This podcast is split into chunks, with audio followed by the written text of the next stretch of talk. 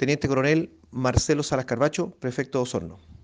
Tras una llamada a la Central de Comunicaciones de Osorno, Carabineros se traslada a la ruta U400, kilómetro 24, donde encuentran dos maquinarias en combustión. Estas pertenecen a la empresa Transpacific Fibre SA. También en el lugar fue encontrado un lienzo con demandas étnicas. Posteriormente, el personal se traslada al kilómetro 31 de la misma ruta, en donde encuentran otras dos maquinarias en combustión. Estas pertenecen a la empresa Anchile.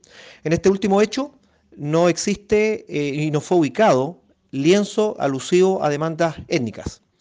Personal de carabineros trabaja en ambos lugares con la finalidad de eh, garantizar la seguridad del sector. Nos encontramos a la espera de las instrucciones por parte de la fiscal de servicio.